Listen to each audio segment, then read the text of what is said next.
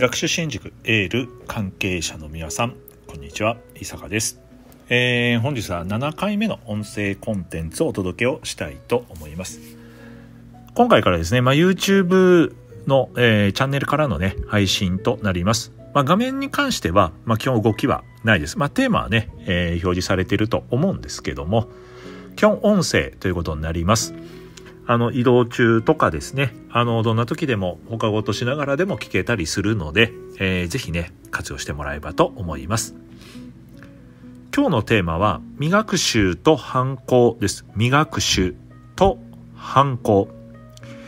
えー、これすごく大事なポイントで、まあ、できないっていう場面あると思うんですね。これなんでできないの？なんでやらないの？でこのできない場合っていうのが、まあ、2つあって、一つは未学習、知らないんですね。一つは反抗、知ってるけどやらない。で、多くの場合は、できない場合ってね、未学習の場合が多いんですね。知らない。いや、教えられてないと。かわいそうですよね。別に悪気があって、あの、ミスしようとか、失敗しようとか、やらないわけではなくて、単純に知らない。挨拶しない。え、なんで挨拶しないの？挨拶しろって教えられてない。なるほどと。いや、これ使ったら片付けようよ。え、そうなんですかと。そういうふうに教えられてないです。だからまず教えることが大事なんですよね。まあ、今の時代、コーチングとか、まあ、聞く。これ大事なんですけども、その前にしっかりと教える。これ大事なんですよ。コーチングの前にティーチング、やはり伝える、教えるが大事です。えー、子供のうちはしつけ、学生になれば生活指導なんですよね。あの、やっぱり今なんか混沌としてるちょっと難しいなっていうのはこの厳しさが減ってるんだと思います。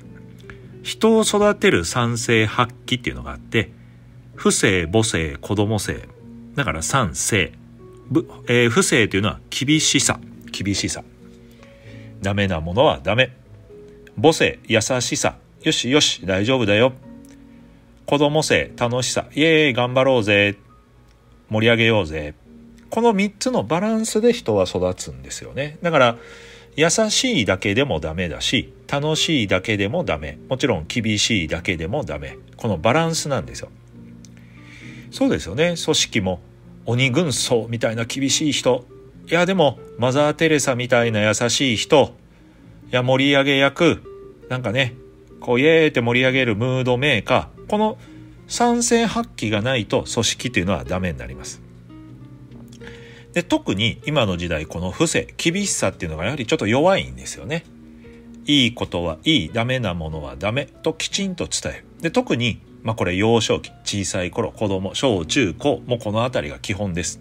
だから、まあ、学校で何でもいいじゃんとかいうのはダメなんですよね。やっぱりそのもちろん家庭で教える全部やってもらえればありがたいですけども今ね、まあ、共働きの家庭も多いってなってくるとやっぱり地域教育っていうのはみんなでやるものだからみんながねちゃんと方向性どんな人に育ってほしいのかどんな人材になってほしいのかそれを考えて伝える未学習を減らすが大事だと思います。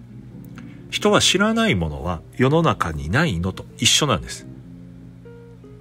これ恐ろしいですよね例えば勉強熱心な人は知ってるあこういう時こうしたらいいあじゃあこれってこうしようと思っても未学習の人は知らないからそれって世の中にないのと一緒なんですよ。おあ勉強って大事ですよね。まあ、勉強って別に学校だけじゃないですよ。学校もそうですけど他のこといろんなこともそう。で私たちは教育的アプローチなんで未来を描いてやはり正しく前向きに進んでいくこれが大事かなと思います。えー、本日は未学習とハンコというテーマでお伝えをしました。えー、ぜひですね、皆さん目の前の人見た時に、まずきちんと教える。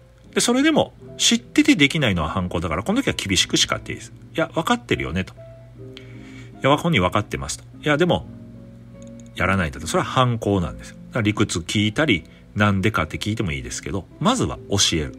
これ大事です。意識をしてみてください。本日ここまでです。ありがとうございました。